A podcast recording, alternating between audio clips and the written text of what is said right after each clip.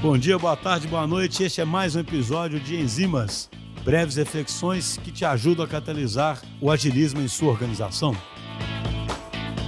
Olá, meu nome é Ava Maia. Eu atuo como designer de produto e também como liderança de design aqui dentro da DTI. Hoje eu vim aqui para falar um pouco para vocês sobre validação de modelo de negócio. Um erro muito comum que acontece quando as pessoas têm uma ideia de negócio é construir sem realmente antes validar se aquela ideia faz sentido, se aquela ideia tem alguma aderência para o mercado. É muito importante fazer um esforço inicial de pesquisa e de teste dessas hipóteses que estão atreladas ao modelo de negócio. Também é muito importante ter a visão do modelo de negócio, desenhar o canvas da proposta de valor, desenhar o canvas do modelo de negócio, porque assim a gente consegue materializar como que aquela ideia funciona. E assim também a gente tem a visão dos três tipos de hipótese: as hipóteses de desejabilidade, as hipóteses de viabilidade técnica, né, de feasibility,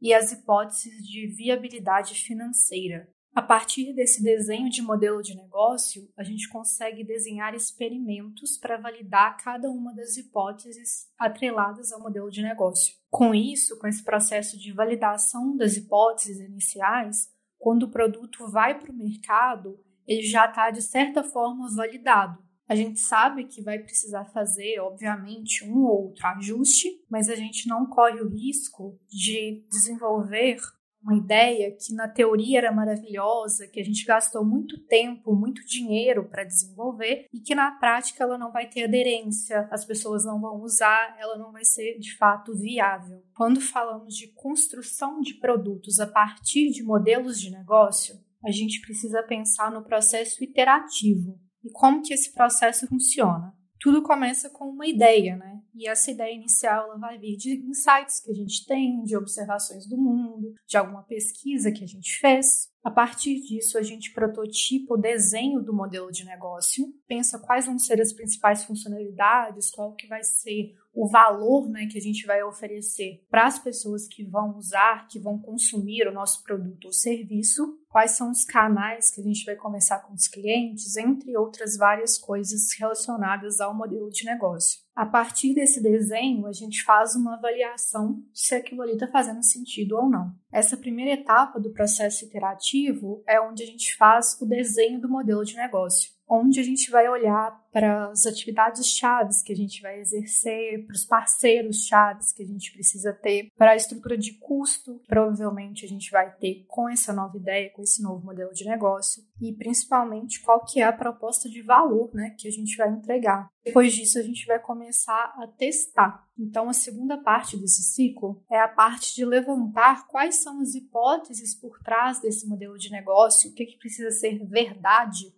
para que esse modelo de negócio fique de pé e a gente vai desenhar experimentos para validar cada uma dessas hipóteses. Em seguida, a gente vai testar de fato a partir dos experimentos e depois vamos olhar para os resultados e validar se as hipóteses são verdadeiras ou falsas. Então, olhando para os resultados, a partir de todos os resultados que a gente obteve, nós vamos tomar decisões.